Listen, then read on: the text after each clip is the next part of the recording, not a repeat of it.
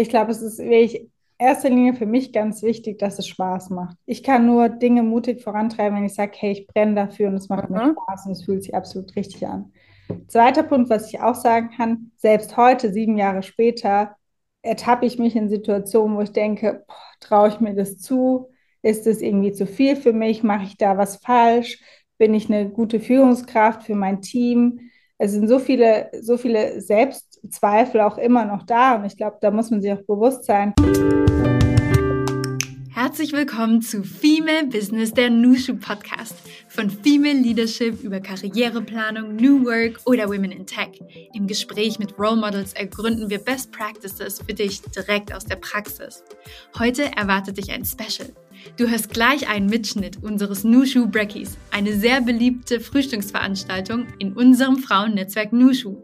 Da kommen wir alle zusammen digital und haben entweder eine spannende Persönlichkeit eingeladen oder wir treffen uns in großer Runde, vernetzen uns, tauschen uns aus zu Themen, die uns unter den Nägeln brennen und unterstützen und empowern uns gegenseitig. Und hiermit übergebe ich an deine Podcast-Hostin Melly Schütze, die dich direkt in das Thema einweiht. Guten Morgen, ihr lieben Nuschus da draußen. Wie schön, dass wir heute gemeinsam in diesen sonnigen Freitag starten. Für all diejenigen, die mich noch nicht kennen, mein Name ist Melly Schütze und ich freue mich auf den Talk, den wir vor uns haben und auf ganz viele Good Vibes. Ich leite einmal ein, um was wir heute, um was es heute gehen wird. Der Weg zum Erfolg, Purelay Gründerin Alisa Janke im Talk.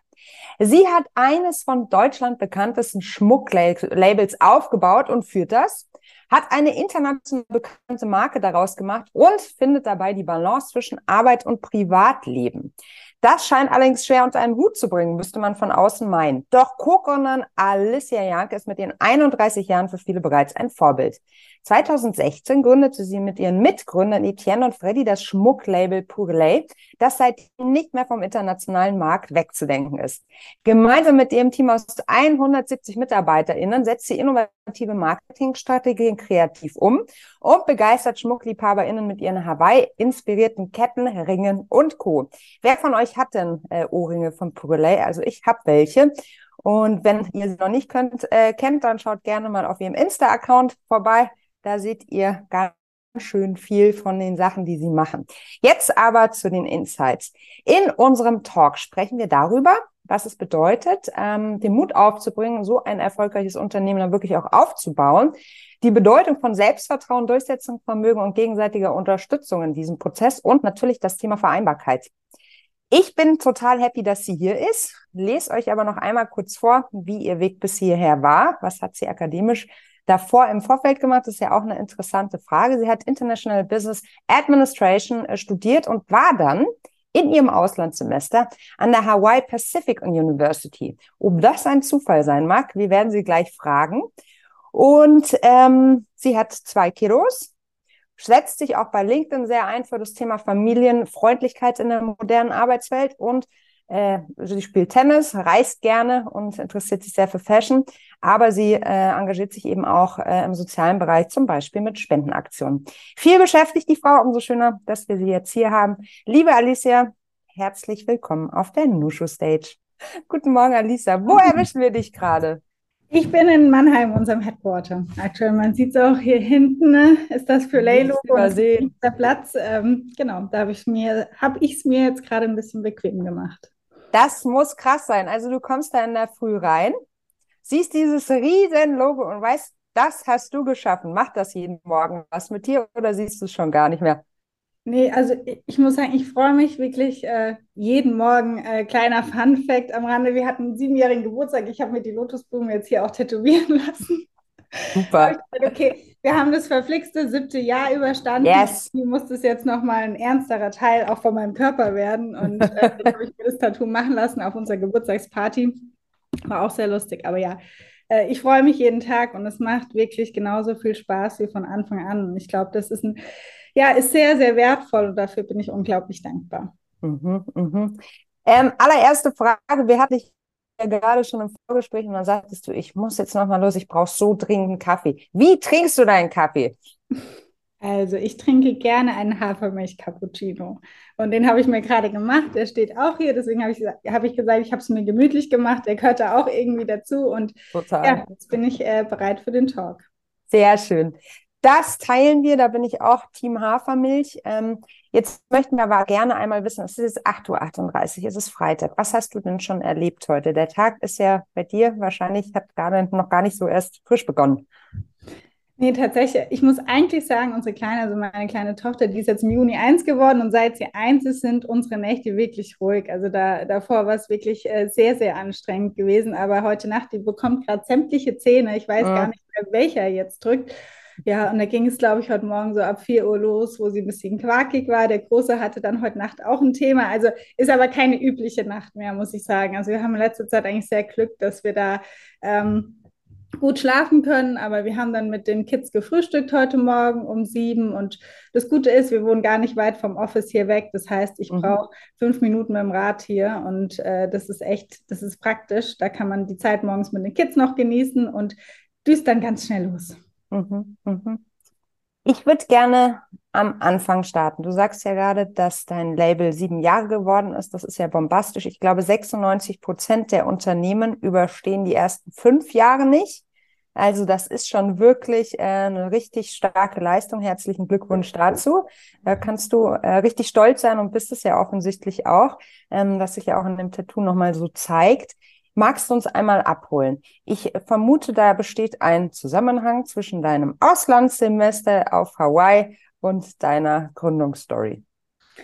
Ja, genau, auf jeden Fall. Also, um mal etwas auszuholen. Ich war 2012 nach meinem Abi ähm, das erste Mal auf Hawaii gewesen. Da habe ich eine Reise mit einer Freundin gemacht. Wir waren einen Monat in Kalifornien und dann noch mal einen Monat auf Hawaii.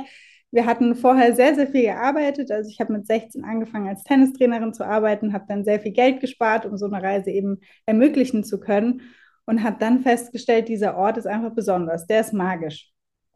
Und dann 2013 habe ich, äh, nein, 2012 habe ich mein Studium angefangen hier an der Hochschule in Worms, das ist hier in der Region bei mir. Und die hatten die Option, dass ich ein Auslandssemester auf Hawaii mache. Da habe ich gesagt, okay, wie toll ist das denn? Ein halbes Jahr dahin gehen und nochmal dieses Aloha-Feeling schnuppern. Es ist einfach ein ganz anderes Leben. Wie es gibt keine Jahreszeiten, man hat nur so Sommer, man hat Sonne und einfach wunderschön. Habe ich gesagt, ich war damals äh, 21, komm, ich mache das.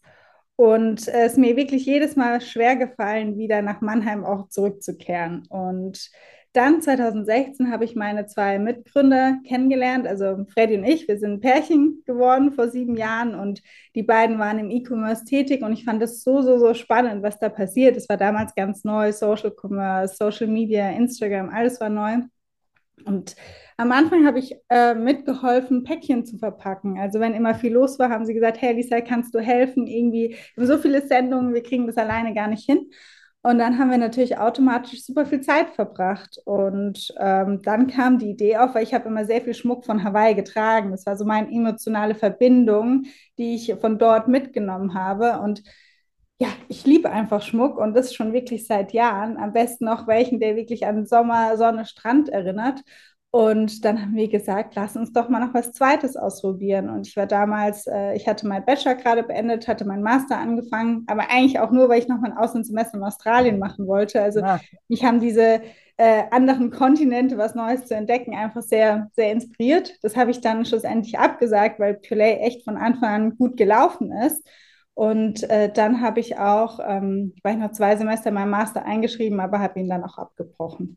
Genau, und habe mich dann wirklich seit dem Moment, also vor sieben Jahren im Sommer ging das los, ähm, jeden Tag 100 Prozent auf Play fokussiert. Dieser Moment, als du damals gesagt hast, ja, dann lass uns doch nochmal was Zweites ausprobieren. Das heißt, die Jungs haben damals mit was anderem gehandelt, mit einem komplett anderen Produktsortiment. Genau, die haben äh, Handy-Accessoires verkauft ah. damals, über auch äh, mit Influencer-Marketing auf mhm. Instagram. Alles war neu. Die ersten Facebook-Ads, die damals live gegangen mhm. sind. Und die waren da sehr, sehr erfolgreich mit. Also die haben 2015 schon äh, gestartet und hatten dann natürlich, ähm, haben einen Shopify-Store gebaut gehabt. Das war mhm. auch alles noch ganz neu. Und äh, hatten da super viel Background-Wissen Und dann haben wir gesagt, hey, mit dem Wissen, was die Jungs haben und mit der äh, Kreativität, die ich habe, und ich habe einfach die Marke gesehen. Wir haben Mittag zusammengesessen und ich habe gesagt, hey, das heißt Purelay und das Logo sieht so aus. Und genauso war es dann. Und wir haben dann nie wieder irgendwie was verändert oder nochmal was dran gedreht, weil ich einfach die Geschichte, die Story, dieses Aloha, was ich dort erlebt habe, dieses äh, tolle Gefühl, da hatte ich einfach Lust drauf, das in die Welt zu tragen und andere Menschen auch damit anzustecken. Und Schmuck ist eigentlich nur das Medium dafür, weil Schmuck auch ein sehr emotionales Produkt ist. Du bekommst es geschenkt von jemandem, der dich sehr gerne hat. Du kaufst es dir selbst als Belohnung mit irgendeinem Symbol, was dich jeden Tag irgendwie motivieren sollte. Und das trägst du immer ganz nah bei dir. Also es gibt für mich, es gibt nichts Näheres eigentlich, was man an mhm. sich trägt als Schmuck und äh, das auch immer und jeden Tag 24-7. Und da haben wir gesagt, hey, ich glaube, das ist eine gute Kombi. Das erste Jahr, also unser erstes richtig offizielles Geschäftsjahr war dann 2017. Und dann war es wirklich so, ich hatte ja keine Ahnung. Also klar, ich habe. Ja, Sourcing, Design, alles, ne? Ja. ja, ich habe Business Administration studiert. Ja, schön. Ja. Äh, Theorie ist dann auch nochmal was anderes wie die ja. Praxis. Es hat mir ein gutes Fundament gegeben, weil ich wusste, wie man so ein Unternehmen irgendwie, also was man so braucht oder auf was mhm. man achten sollte, was man gar nicht machen darf, was man, was cool ist, vielleicht auch Marketing und habe dann einfach gemacht. Und das erste Jahr lag dann wirklich die, die komplette Verantwortung bei mir alleine. Und äh, Freddy und Etienne haben mir wirklich im Background geholfen, aber haben sich auf die andere Marke noch fokussiert gehabt. Und äh, dann lief 2017, hatten wir echt so einen guten Product Market Fit und sehr viel Rückenwind, konnten eine Community aufbauen über Social Media, dass wir dann 2018 auch gesagt haben, hey, was passiert denn erst, wenn wir uns zu dritt als ähm, gemeinsames Team auf Purelay fokussieren, weil wir alle drei haben unterschiedliche Stärken, wenn wir die nochmal zusammenbringen. Ja, und dann muss ich sagen, 2017 habe ich mich sehr auch als Alleinkämpferin gefühlt. Es war immer so, ich mhm. musste Purelay sichtbar machen, auch bei den zwei. Und ich habe da alles für gegeben, weil ich wusste irgendwie, da ist mehr drin. Ich weiß auch nicht, warum ich so ein Gefühl hatte, aber das war einfach schon immer da und habe da einfach sehr stark auch für gekämpft. Und dann, als wir 2018 uns dann im Januar dafür entschieden haben, wir machen das jetzt zu dritt, da war ich echt einfach mega happy, weil da wusste ich jetzt, hey, wir sind so ein cooles Team. Wir haben dann auch die ersten Team-Members ins Purelay-Team bekommen und es wurde so richtig professionell und ähm, ja, das war dann nochmal irgendwie eine ganz neue Erfahrung, die nochmal äh, noch fast viel mehr Spaß gemacht hat. Aber den Grundstein hast du gelegt und ähm, da ja extrem viel Mut bewiesen, nicht nur zu sagen, ich mache da was, sondern auch wirklich zu sagen, hallo, Sichtbarkeit, das ist richtig, richtig gut. Vor allem, wenn der Shop von den, von den Jungs in Bezug auf die Handy-Sachen auch gut lief, musstest du ja noch viel härter pitchen. Es gab ja eigentlich keinen Need, oder? Irgendwas zu ändern. Ja, das, äh, das Lustige ist, und das sagen die beiden zum Glück auch, irgendwann war es dann halt so, Purelay hat dann auch den Umsatz überholt von, äh, von der anderen Brand. und ähm, da, ich habe halt immer so wirklich dafür gekämpft und habe gesagt, hey, wir machen da was Großes. Mhm. Die waren auch total hinter mir gestanden, aber trotzdem hatten sie natürlich noch eine andere Priorität. Klar. Aber irgendwann war es dann halt so, dass selbst die Zahlen halt äh, für sich gesprochen haben und ähm, dann, dann musste ich da gar nicht mehr so, so viel tun. Und auch äh, Freddy und Etienne haben gesagt, hey, Purelay, wir haben da so viele Möglichkeiten, was wir mit der Marke machen können, was wir da gestalten können.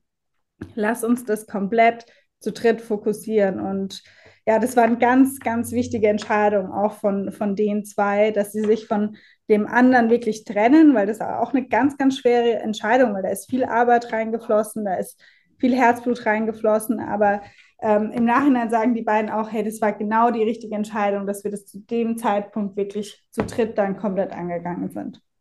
Ja, ich meine, Fokus und Business ist alles am Ende des Tages, oder? Ja, Stimmst du dem ja, zu? Ja.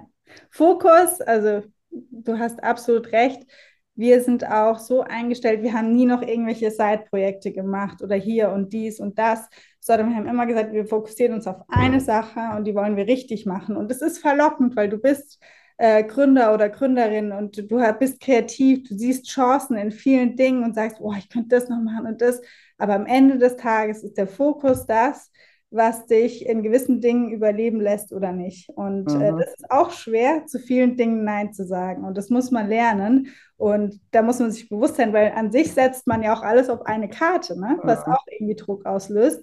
Aber bei uns war das wirklich die absolut richtige Entscheidung. Fokus auf eine Sache. Wir hatten echt so Scheuklappen auf. Ich glaube, wir sind hier die ersten zwei Jahre irgendwie nicht aus Mannheim rausgekommen mhm. und haben wirklich uns voll und ganz nur auf uns und Purelay konzentriert. Mhm, mhm. Hier kommen schon jede Menge Fragen. Ich würde die mal direkt mit reinnehmen. Vanessa will wissen, mich würde interessieren, wie habt ihr das gemacht, das Initial Funding? Wart ihr von Anfang an VC-Investor äh, gefundet oder habt ihr komplett eigenes Geld investiert und wart sozusagen und habt gebootstrapped? Wie war das? Genau, also das, ähm, wir haben keinen Investor an Bord, also auch bis heute nicht. Stark. Wir haben äh, alles aus unserem eigenen Cashflow finanziert. Wir haben damals mit 500 Euro die ersten Produkte gekauft und sie dann verkauft und das Gute ist natürlich den Background, den wir hatten. Freddy und Etienne hatten schon eine Firma. Das heißt, wir konnten gewisse Dinge auch erstmal darüber abwickeln, bevor wir dann gesagt haben, so, wir gehen jetzt in eine komplette Neugründung, die ja auch budgetär Notarkosten, du musst da was einbringen in die GmbH. Also den Vorteil hatten wir, aber ansonsten haben wir wirklich mit 500 Euro gestartet, haben Produkte eingekauft. Ich bin wirklich, das ist echt eine meiner Lieblingsgeschichten, weil im Nachhinein kann ich eigentlich gar nicht glauben, dass Erzähl. ich das so durchgezogen habe ich wusste dann halt, okay, ich habe jetzt hier, äh, wir haben damals mit so Haararmbändern gestartet, die hatten 11,90, waren die im, im VK. Mhm. Ein ganz tolles, süßes Mitnahmeprodukt in einer kleinen Boutique hier oder auch im Engelhorn in Mannheim an der Kasse. So. Und dann hatte ich die Produkte, es waren auch wirklich unsere ersten Produkte, die wir bestellt hatten. Und ich bin hier in jeden Laden in Mannheim, Umgebung rein, bin da hingefahren, hatte so einen selbstgebauten Aufsteller dabei, bin rein, habe den verkauft und habe so halt wirklich die ersten Umsätze erzielt. Also die richtig Also gar nicht online. Die richtig ersten großen Umsätze waren gar nicht online. Stark. Das Geld haben wir mhm. dann wirklich genutzt, um auch Online-Werbung zu schalten. Also es lief immer so mit, aber ich sage mir, die Peak-Tage sind wirklich davon entstanden, dass wir im Einzelhandel Stores akquiriert haben, wo ich wirklich am Anfang einfach persönlich hingelaufen bin. Ich hatte da keinen Termin, ich wusste nicht, wer ich bin. Ich habe gesagt, wir sind eine coole Marke, ihr könnt mal schauen, wir machen da auf Social Media ein bisschen was. Ich glaube, wenn es hier bei euch hier an der Kasse steht, haben wir beide was davon und äh, lasst es uns doch mal ausprobieren. Wenn es irgendwie nicht passt, dann hole ich es in vier Wochen wieder ab, ist kein Problem. Und äh, dann war die Resonanz wirklich so gut. Und ja, wir haben da echt die ersten großen, also das sieht man auch noch in den Daten rückwirkend, die ersten großen mhm. Tage waren wirklich Bestellungen von ganz tollen Stores ähm, und Boutiquen, die, äh, die man da irgendwie überzeugt hat. Das heißt, ohne Offline wäre Online eigentlich wahrscheinlich gar nicht so möglich gewesen. Kann man das so sagen? Ich glaube, damals, also 2016, das war an sich der beste Zeitpunkt, um wirklich ein Fundament für eine E-Commerce-Marke zu legen, weil die Customer Acquisition Cost ist, ist ja. also es ist ganz anders, wie es heute ist. Also jetzt nochmal mit unserem Geschäftsmodell zu starten, muss ich ganz ehrlich sagen, äh, mit dem Channel Mix, den wir haben, fände ich sehr herausfordernd und äh, wäre auch schwer, das Ganze profitabel hinzubekommen, wenn man keine ähm, wiederkehrende Community auch hat. Aber es hat uns, glaube ich, schneller wachsen lassen zu dem Zeitpunkt, weil wir einfach nochmal, ähm, weil wir nicht von einem Kanal abhängig waren, sondern wir waren innerhalb von einem Jahr in über 250 äh, Stores auch gewesen, die auch immer wieder nachbestellt haben. Und das hat auch, man wusste ja, die bestellen immer wieder nach. Ich war in Gesprächen und es lief gut. Und man wusste, da kommt immer was rein, was man auch eher in Online-Marketing wieder investieren konnte. Mhm. Also ich glaube, es hat uns geholfen, profitabel und gesund zu wachsen am Anfang. Plus du hast natürlich auch das super direkte Feedback immer bekommen, ne? weil du ganz nah im Austausch mit den Kundinnen und Kunden warst. Ja, genau. So. Ja. Hast du natürlich online auch, aber irgendwie anders, ne? Ja, da habe ich mhm. super viele, da habe ich auch sehr, sehr viel Feedback direkt mhm. bekommen. Ich habe jeden Donnerstag ein Live auf Instagram gemacht und mhm. neue Produkte mit den Live-Teilnehmern und Teilnehmerinnen bestimmt. Das ist, war ganz interaktiv. Also es war von Anfang an immer schon so. Tele-Shopping, richtig, ne? Ja. Ja, irgendwie schon. Und eigentlich habe ich mich in sowas echt nie gesehen, aber für Purelay zu dem Zeitpunkt oder auch jetzt, Klar. ich bin einfach komplett dahinter und es macht mir Spaß und äh, da bin ich, glaube ich, auch die letzten Jahre enorm mit mir, also an mir selbst gewachsen, dass ich mich da hinsetze und sage, so komm, ich zeige euch jetzt mal, was ich hier habe. Ja, bin ja. gespannt, was ihr dazu sagt. Total. Julia hat eine Frage, die ähm, passt da gerade ganz gut. Sie sagt, guten Morgen, liebe Melli, liebe Alisa. Mich interessiert besonders, wie du mit deinem Online-Shop in die Sichtbarkeit gekommen bist. Ich freue mich, wenn du dabei nicht nur genau darauf eingehen kannst, äh, wenn du, warte mal, wenn du dabei auch genau einge darauf eingehen kannst, zum Beispiel nicht nur Instagram, sondern auch was genau du dort gemacht hast. Wie lange hat es außerdem gedauert, falls du es teilen möchtest, wie äh, bis Purelei äh, Gewinne erwirtschaftet hast? Gab es einen besonderen Auslöser, der den Durchbruch beschleunigt hat? Welche Hilfe hast du von wem in Anspruch genommen? Boah, da bist du aber vorbereitet rangegangen, Julia. Weil ich meine, ich glaube, Julia hat auch ein Online-Business und wie du schon sagst, die Zeiten haben sich geändert. Ähm, deshalb ein Bündel an Fragen an eine erfolgreiche E-Commercerin. Ja, also ich kann gerne sagen, wie wir es in der Vergangenheit gemacht mhm. haben. Ich glaube, jetzt die Strategie weiß ich nicht, ob die mhm. zum aktuellen Zeitpunkt dafür sorgen würde, dass man profitabel wachsen kann. Aber was ich eben schon gesagt habe, ich habe super viel auf Instagram gemacht. Ich habe mich persönlich gezeigt. Ich habe nicht nur einfach die Produkte gezeigt oder irgendwie die Marke oder irgendein fiktives Bild. Ich habe mich und die wenigen Teammembers gezeigt, die wir damals hatten. Das heißt, ich habe eine Nahbarkeit geschafft. Und das ist auch was, was heute noch immer sehr gut funktioniert, weil wenn man was verkaufen möchte, muss man sich bewusst sein, Menschen kaufen von Menschen. Und das ist wirklich so unser Credo. Deswegen auch heute oder bislang in unseren so vielen Kampagnen, die wir spielen bei Pulay, ist unser Team mit involviert. Wir natürlich buchen wir auch mal ein Model, aber unser Team stellt häufig Produkte, neue Produkte in Kampagnen und Launches vor. Und das ist wirklich was, habe ich von Anfang gemacht. Ich bin live gegangen, ich habe eine, ähm, eine Verbindung aufgebaut. Wir haben 2018 die erste Creator-Kollektion auf Instagram gelauncht, haben diesen Launch begleitet. Wir waren 2018 die erste Brand, die auch Social Media Events kreiert hat und wirklich verschiedene Creator zusammengebracht hat. Das war auch was ganz Neues, also ein konkretes Beispiel, wie wir das geschafft haben. Was jetzt zum Beispiel super spannend ist, auf TikTok kann man gerade mit äh, sehr spannenden Formaten, die auch super simpel sein können, eine unheimlich gute Reichweite kreieren. Also für mich ist jetzt echt so, wenn ich, glaube ich, nochmal eine neue Marke aufbauen würde aktuell für eine bestimmte Zielgruppe, kommt natürlich darauf an, wenn ich ansprechen würde, wäre wahrscheinlich für mich jetzt äh, TikTok der Go-To, weil man da einfach sehr schnell Reichweite und Views aufbauen kann für ein Produkt. Und ähm, ja, also das waren konkrete Beispiele. Nahbar sein, sich als Gründer oder Gründerin zeigen, vielleicht jetzt auch aktuell auf LinkedIn da loszulegen und eine Sichtbarkeit zu schaffen. Also das waren alles so konkrete Beispiele, die wir damals schon gemacht haben und die wir heute immer noch fortführen, auch wenn es andere Channels zum Beispiel sind. Mhm, mhm. Und gab es diesen einen Auslöser, der den Durchbruch für dich beschleunigt hat? Gab es irgendwie sowas? Oder war das wirklich organisch, Schritt für Schritt? Also diesen einen Auslöser. Irgendwie so Media, irgendwie auf einmal wurde Purley bei den Oscars getragen, weiß ich nicht. also diesen einen Auslöser, würde ich sagen, gab es nicht. Mhm. Aber ein großer Auslöser war natürlich, ich habe es eben schon gesagt, wir haben mit Haararmbändern gestartet, die mhm. haben ein Set 11,90 gekostet. Wir sind dann ähm, 2018 auch erst ähm, auf äh, Edelstahl Schmuck umgestiegen und Edelstahlschmuck mhm. gab es so noch nicht in Deutschland. Und wieso sind wir, oder wieso bin ich auf Edelstahlschmuck gekommen? In der Regel kennen wir als Frauen ähm, Echtsilber, vergoldet, Echtsilber. Man hat damals irgendwie zur Kommunion oder zum Abi hat man Echtsilber äh, Armbändchen bekommen. Das war auch so mein Kopf, hey, so Echtsilber. Ich hatte halt total Lust auf Goldschmuck, weil in Hawaii trägt man Gold weil es einfach mit einer gebräunten Haut und auch in der Kultur, jedes Schmuckstück wird aus Echtgold da gefertigt. Und da wusste ich aber, okay, das ist für, für unsere Zielgruppe jetzt nicht drin, das wir Echtgold verkaufen. Aber was war meine Bedingung? Meine Bedingung war, der Schmuck muss wasserfest sein. Also ich kann ja nicht ähm, Schmuck verkaufen, inspiriert von Hawaii mit der Story und du kannst sie nicht am Strand tragen oder Na, bloß nicht ins Wasser gehen oder am Wasser oder du sollst es vorm Duschen ausziehen und es war halt so mein absolutes No-Go und dann habe ich da echt viel rumprobiert und gemacht und getan. Schlussendlich bin ich bei Edelstahl gelandet, was für mich eigentlich gibt es kein besseres Material für Schmuck als Edelstahl.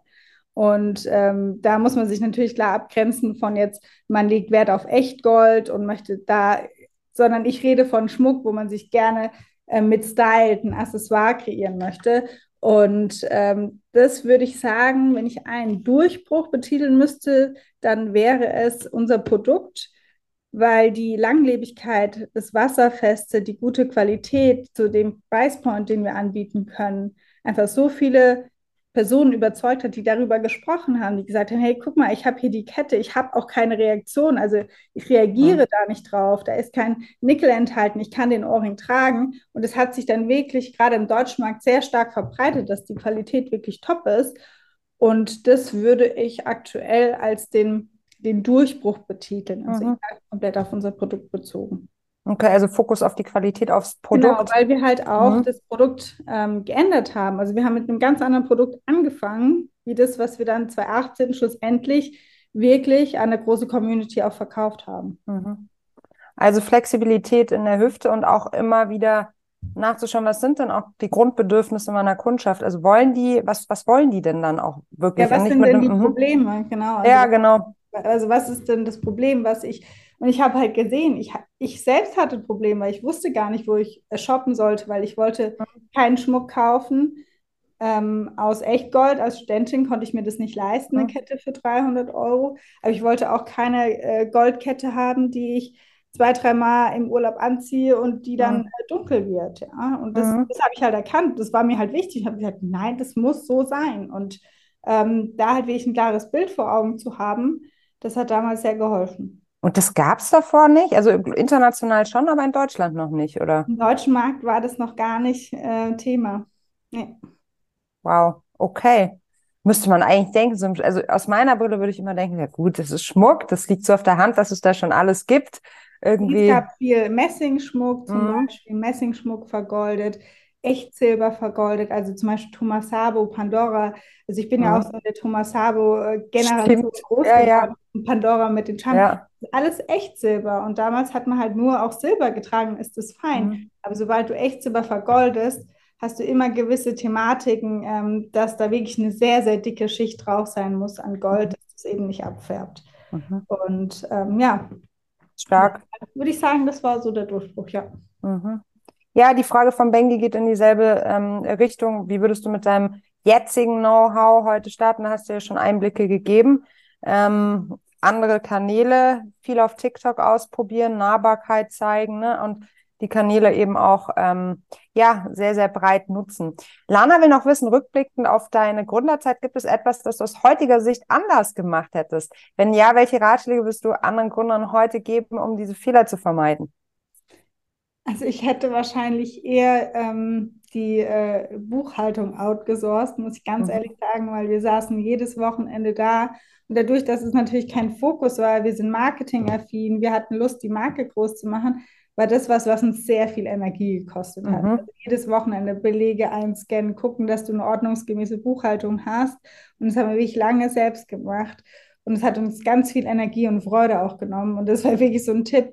Die Dinge, die dir wirklich keine Freude machen und du kannst es dir erlauben, vielleicht auch das schon outzusourcen oder jemand dafür einzustellen, mach es wirklich direkt, weil Erstens, man macht Fehler, man hat dann die Daten nicht bereit, man hat keine Kontrolle über seine Finance-Zahlen. Also das wäre auf jeden Fall was, was ich äh, früher ändern würde. Hm. Fokus auf eigentlich den Kernbereich ne, der Unternehmung, das, der was man häufig kann. untergeht. Genau. Das andere, sobald man sich erlauben kann und mhm. hat da vielleicht auch schon Einnahmen, dass man da die Kosten decken kann, sich von den Themen eher zu trennen. Mhm. Eine ganz spannende Frage kommt nochmal von Benji. Sie sagt, denk, denkst du, es macht es schwieriger, eine Brand aufzubauen, wenn man sich selbst nicht öffentlich zeigen möchte, weniger Personal Branding nutzt? Hast du Tipps für Alternativen? Ich finde, das ist eine sehr, sehr gute Frage deshalb, weil wenn es auch darum geht, ähm, manche Menschen gründen ja auch ein Unternehmen, um es irgendwann vielleicht äh, zu verkaufen, einen Exit hinzulegen. Und dann ist es natürlich schon so, wenn die äh, Gründerpersönlichkeit die ganze Zeit sozusagen in der Sichtbarkeit hat, hat das Unternehmen einfach einen wenigeren hohen Wert, weil es einfach nicht so gut zu verkaufen ist, weil so viel um die Gründerpersönlichkeit sich dreht. Wie, wie beurteilst du das? Ähm, ja, wenn man auch sagt, vielleicht aus dem Grund möchte ich es nicht, vielleicht bin ich auch einfach scheu. Genau, also bei uns, mhm. bei, bei Play muss man auch sagen, klar, ich war da immer auch ein Ansprechpartner für die Community. Ich bin in unserem Content zu sehen. Ich habe am Anfang da super viel auf den Social Media Kanälen selbst gemacht.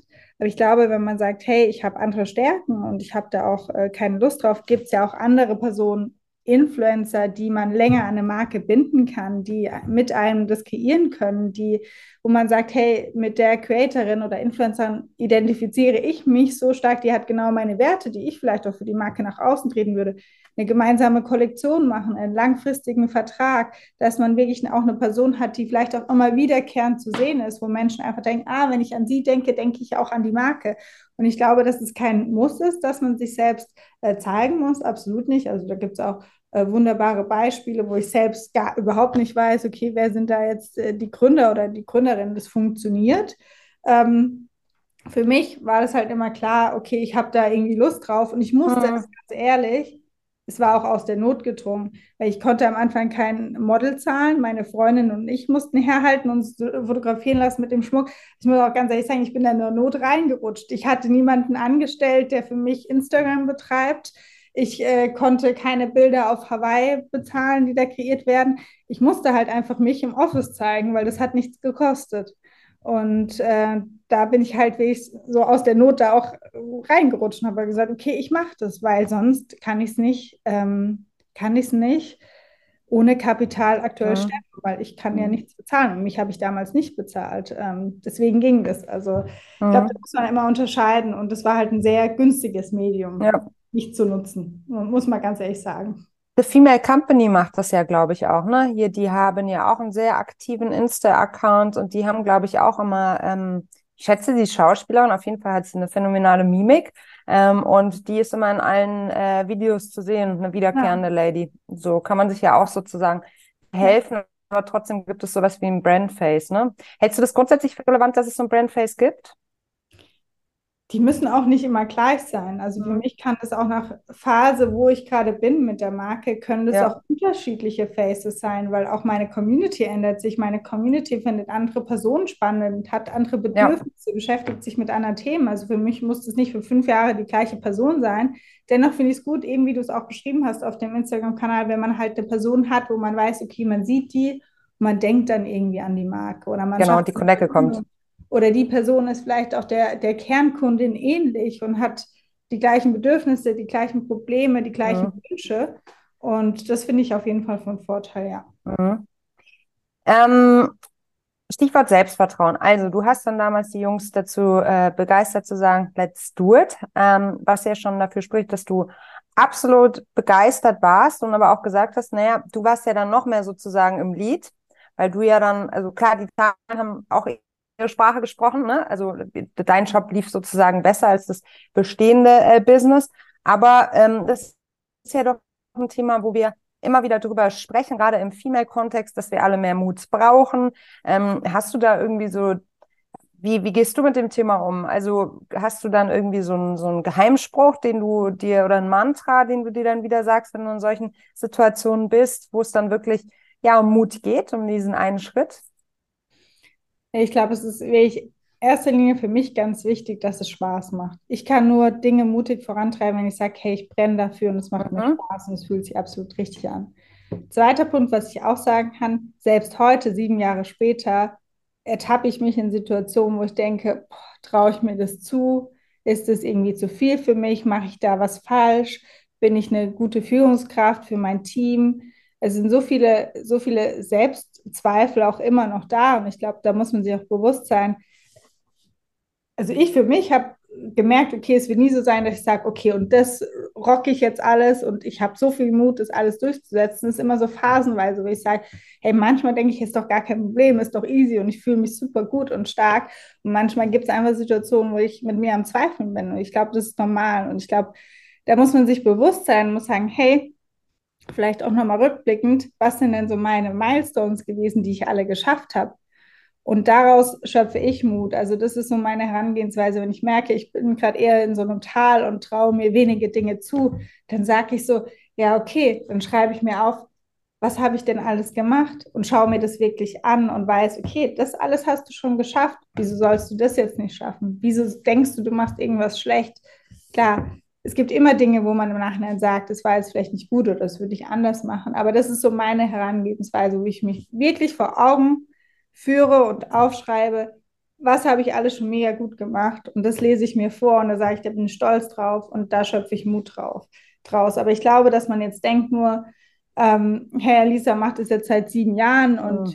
wir sind mittlerweile ein großes Team und haben da eine Marke aufgebaut dass man so von außen denken könnte, okay, sie hat wahrscheinlich gar keine Selbstzweifel oder hat für alles Mut. Das ist, das, das ist nicht so, das ist nicht die Realität. Und das würde ich auch wirklich gerne mitgeben, dass man nur weil jemand vielleicht auch mehr in der Öffentlichkeit steht oder sichtbarer ist, ich glaube, jeder hat diese Selbstzweifel. Und das ist auch was, was wahrscheinlich, also ich habe mich damit auseinandergesetzt, das ist okay, dass es da ist.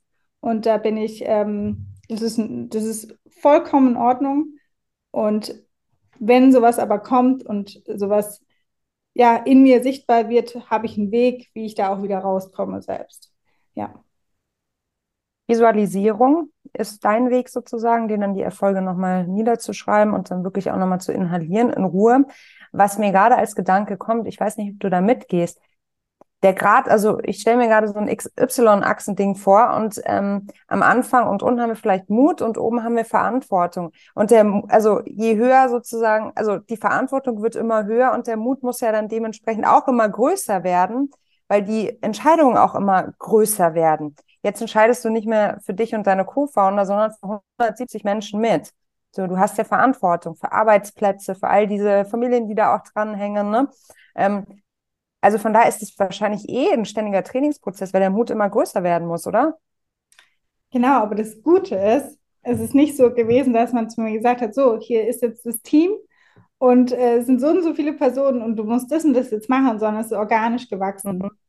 Und äh, das ist, glaube ich, wie wenn man ein Kind bekommt. Am Anfang denkt man so, Gott, wie soll ich das, wie mache ich das denn mit der Erziehung und hier und da. Das Gute ist, die sind klein, man hat kleine Themen, das sind andere Themen und man wächst mit seiner Verantwortung, man wächst mit seinen Aufgaben. Und natürlich sind die Entscheidungen, die wir jetzt treffen, die haben äh, viel größeren Impact, wenn es auch mal nicht die richtige Entscheidung ist. Aber ich würde nicht sagen, dass ich dafür meinen Mut brauche, weil im Verhältnis fühlt es sich genauso an wie damals. Mhm weil man eben damit gewachsen ist. Und es kommt halt Step für Step. Und da bin ich echt auch froh, weil das war wirklich so was von Anfang an gewesen, was ich auch gedacht habe, ja, aber wenn es irgendwann mal so und so kommen sollte, wie macht man das dann? Schlussendlich fühlt es sich wirklich noch genauso an wie am Anfang. Bloß, dass man jetzt mehr Know-how hat, eine bessere Datengrundlage hat mhm. und tatsächlich sehr viel gelernt hat, dass es fast einfacher ist, richtige Entscheidungen zu treffen. Das ist schön, so soll es weitergehen. Oder Dinge dürfen ja auch mal leichter werden, ne? Also mit der mit der Zeit. Ich habe noch eine gute Frage hier ähm, gerade bekommen von Jula, die äh, schrieb mir direkt und fragte, welche Rolle hat denn eigentlich Disziplin gespielt? Also ihr seid ein skalierendes, erfolgreiches Unternehmen. Skalierung, ich weiß, ihr arbeitet auch immer wieder mit einem Unternehmen, einem Coaching-Anbieter zusammen, meines Wissens nach mit, mit dem Namen Scale Up. Die sagen ja, Skalieren ist keine Kunst, sondern ein Handwerk. Und für Handwerk, und da spielt ja Disziplin eine große Rolle. Gehst du da mit? Du hast ja vorhin auch gesagt, naja, also die ersten zwei, drei Jahre, da war nicht so viel mit äh, mal woanders sein oder irgendwie war einfach Scheuklappen. Ja, Disziplin ist, ist irgendwie so ein Wort, es hat, finde ich, fast so einen leicht negativen Touch. Mittlerweile, ja, aber ja, weil man denkt immer so mhm. diszipliniert. Also ich glaube wirklich, wenn was Spaß macht und du brennst dafür, dann hast du diese Disziplin automatisch in dir drin, weil du sagst, hey, es macht so viel Spaß, ich stehe jeden Morgen auf und sage, hey Mann, so cool, dass ich das machen kann. Also das auf der einen Seite und das hat, glaube ich, auch bei mir die Disziplin wirklich ähm, zum, zum Leben erweckt. Ich glaube, wenn es keinen Spaß macht, kannst du das nicht, äh, kannst du das nicht so stemmen, weil du bist da 24-7. Ich war heute Nacht wieder wach und an was denke ich? An Purelay. So ist es halt. So ist es seit sieben Jahren. Und ist aber auch fein für mich. Aber ich, ja, also hart, hart gesagt, muss man sehr diszipliniert sein, ja. Also man muss jeden Morgen da rangehen und sagen, hey, was, was steht an, was kann ich heute bewegen, was muss bewegt werden, was muss entschieden werden, was können wir noch machen. Es ist an sich knallhart auf den Tisch gelegt, ist es eine harte Disziplin, ja. Gerade jetzt auch ähm, mit den Kids, weil die Zeit dann wahrscheinlich einfach noch viel rarer geworden ist, oder? Ja, absolut. Und man muss da auch diszipliniert sein an sich, weil man muss auch ganz klar sagen, okay, wo sind jetzt meine Grenzen? Und das war ja vorher nicht so für Freddy und mich. Wir sind ein Pärchen, wir sind Geschäftspartner. Da gab es wenig Grenzen, was jetzt das Business angeht, wie viel Zeit wir uns da nehmen, auch in unserem Privatleben.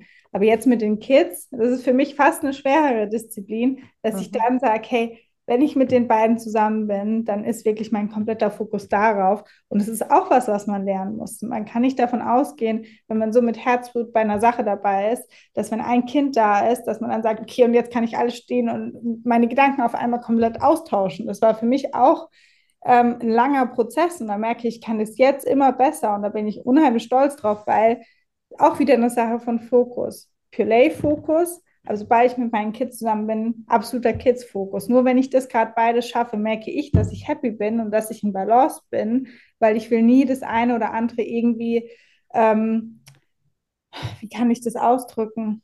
Also, dass sich das irgendwie, ja, nicht die, nicht die Balance hält. Hm. Dass du keinem gerecht wirst dann wahrscheinlich, ne? Genau, ja. Hm. Dieses große Zerrissenheitsthema.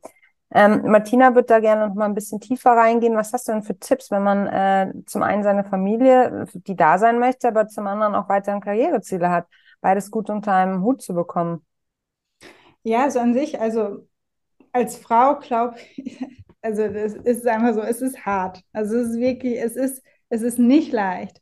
Aber auch da wieder, wenn man was hat, wofür man brennt. Und an sich ist Pillay auch, ich werde so häufig gefragt, hey Lisa, was sind denn auch deine Hobbys und so? Und Pillay ist halt auch manchmal wie ein Hobby und ich mache es halt auch einfach gerne. Und ich glaube, man braucht also erstens die Sachen mit Fokus, man braucht Disziplin, man braucht einfach, man braucht ein Netzwerk, wo man Unterstützung bekommt. Ob das eine tolle Kita ist, eine Tagesmutter, die Großeltern, man braucht die Unterstützung. Und das ist wirklich, also Unterstützung, Support ist wirklich das A und O. Und man braucht einen Arbeitgeber oder man muss sich selbst, also wenn man Arbeitgeber hat, muss da dran, also muss da wirklich, da muss Unterstützung da sein. Du sollst dein Kind mal mitnehmen dürfen, wenn irgendwas ist oder in einem Call dabei haben. Oder es soll halt einfach selbstverständlich sein, dass Kinder zu unserem Leben dazugehören und das auch in der Firma. Und das ist, also die Punkte sind wirklich das A und O, dass es irgendwie klappen kann, dass man sich gut dabei fühlt und dass man halt aus seiner Arbeit auch Energie tankt. Weil wenn es Energie zieht, dann, dann glaube ich, wird es richtig, richtig schwierig. Mhm. Meinst du, dass die, also ich weiß ja von vielen äh, unserer Nushus und ähm, die Studien be bestärken das ja auch, dass ganz viele ab dem Moment, ab dem Kinder da sind, sich einfach beruflich zurücknehmen. Meinst du, dass dieser dass diese Option der Selbstständigkeit wirklich ein valider Weg ist? Ich glaube, das ist es. Mhm. Ist es auf jeden Fall. Also für mich gab es ja auch damals nur den Weg. Was ich nur bei mir auch gemerkt habe, sobald, also als ich Mutter geworden bin, sind auch meine Selbstzweifel, die ich im Business hatte, sind größer geworden. Weil ich glaube, das ist einfach so bedingt, sobald du Mutter bist, hast du andere Themen in deinem Kopf. Du hast ähm, Du hast, du, du ernährst am Anfang dieses Kind, das Kind äh, wächst in deinem Bauch, du bist gar nicht, du kannst gar nicht mehr davon ausgehen, dass dein ganzes Gehirn nur noch fürs Business oder für dich selbst brennt. Da ist ein Mensch, für den du Verantwortung hast. Und da habe ich auch gemerkt, ich wurde vergesslicher, äh, ich habe Dinge nicht mehr so schnell zu Ende gebracht und habe einfach gemerkt, was, hä, was ist denn los mit dir? Irgendwie bist du anders. Natürlich bin ich anders. Ich bin Mutter geworden. Ich habe äh, Verantwortung für zwei Kinder. Ich kann und werde wahrscheinlich nicht mehr so ticken, wie ich davor getickt habe, weil ich einfach in meinem Kopf habe, ist heute Abend was zu essen da für die beiden? Haben wir genug Windeln da? Also rundherum. Und ich glaube, da muss man sich bewusst sein, das ist einfach eine Riesenveränderung. Und ich glaube, da haben wir es Frauen auch häufig ähm, ja, deutlich schwieriger als die Männer. Aber ich glaube, das ist auch wirklich ein Thema, was sich wahrscheinlich auch schwer ändern wird, weil man hat das in seinem Kopf und das ist einfach da.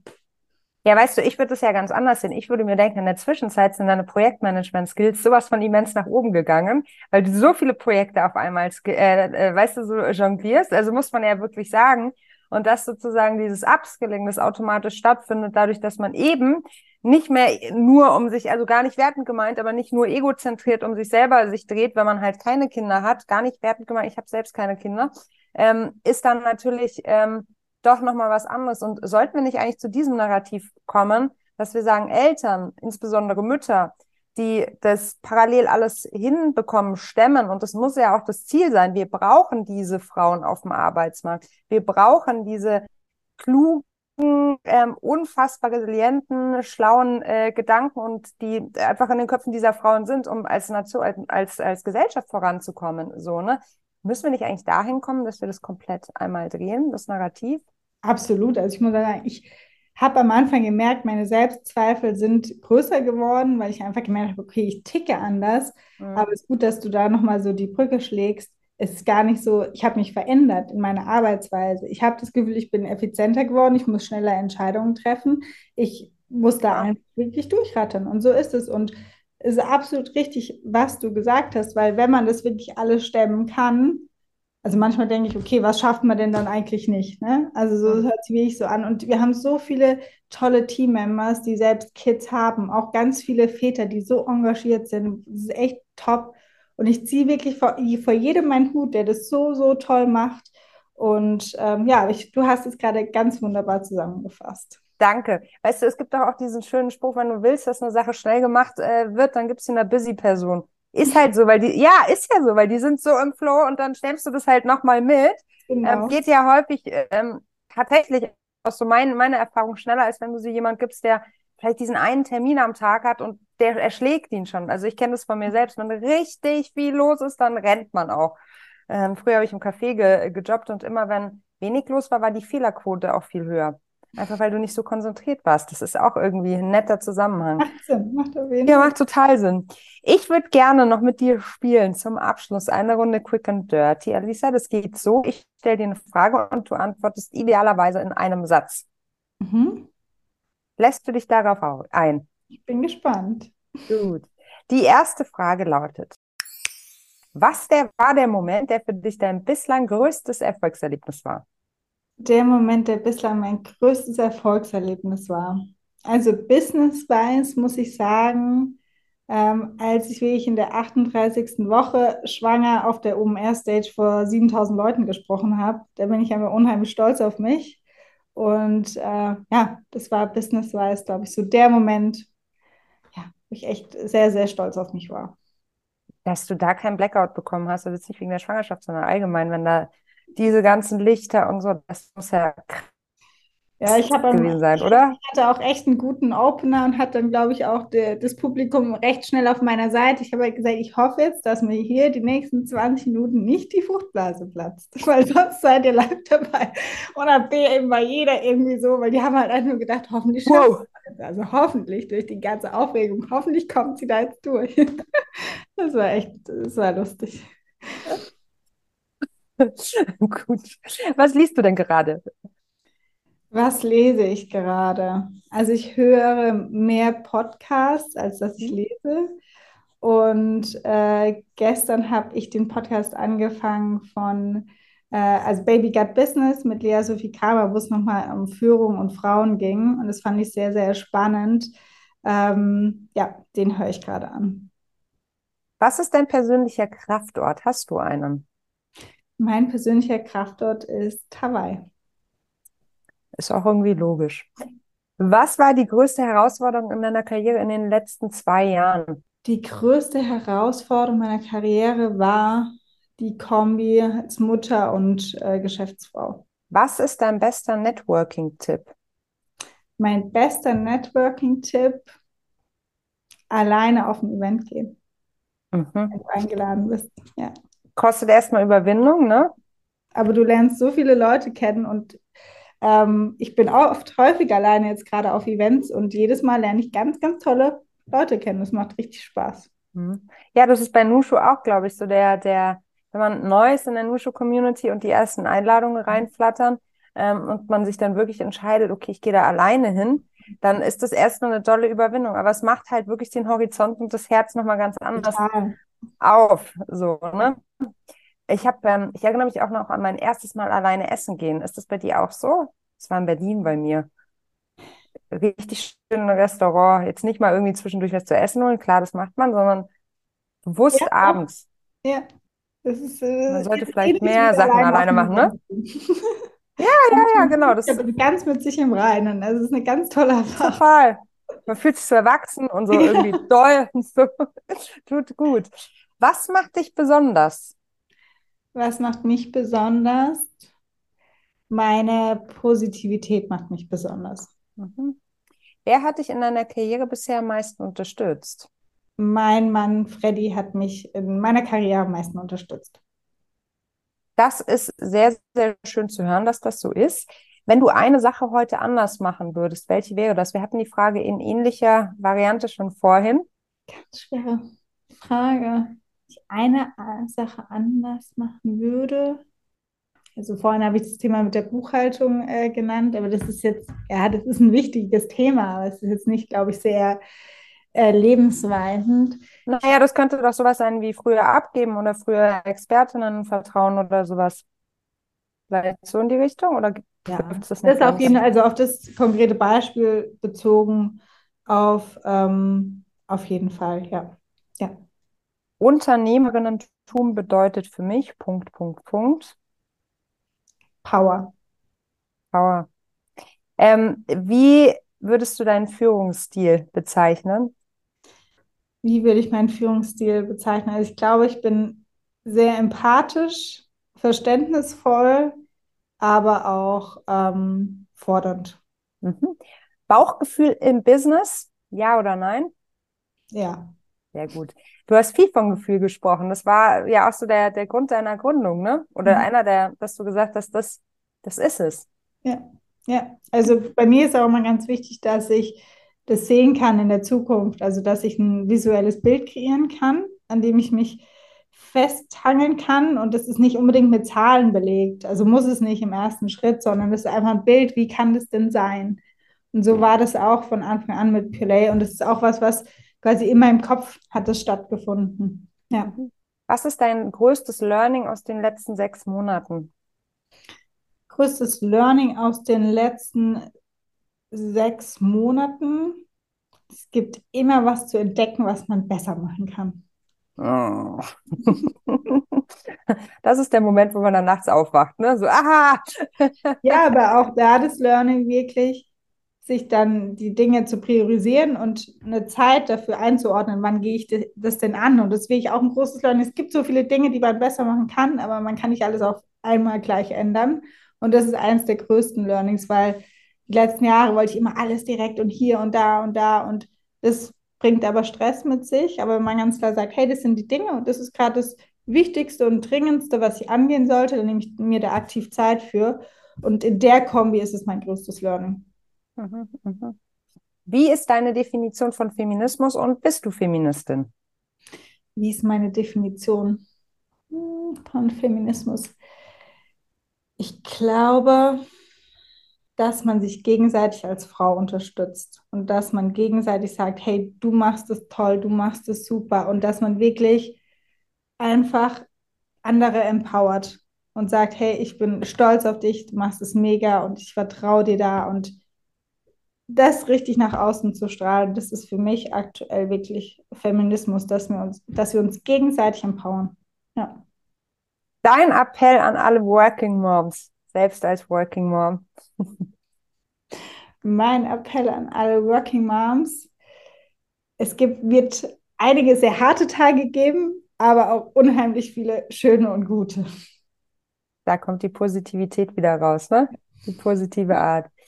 Vielen Dank, liebe Alisa. Das hat richtig Spaß gemacht. Wir haben einen knackigen Morgen miteinander verbracht. Viel Sehr mitgenommen. Gerne. Danke, Melly. Hat mir auch ja, Spaß gemacht. Total gerne. Ich finde es einfach wirklich wahnsinnig beeindruckend, was du da auf die Beine gestellt hast und was ich eben gar nicht so genau wusste, dass du deine Idee erstmal so richtig auch pitchen musstest bei den, bei deinen Co-Foundern.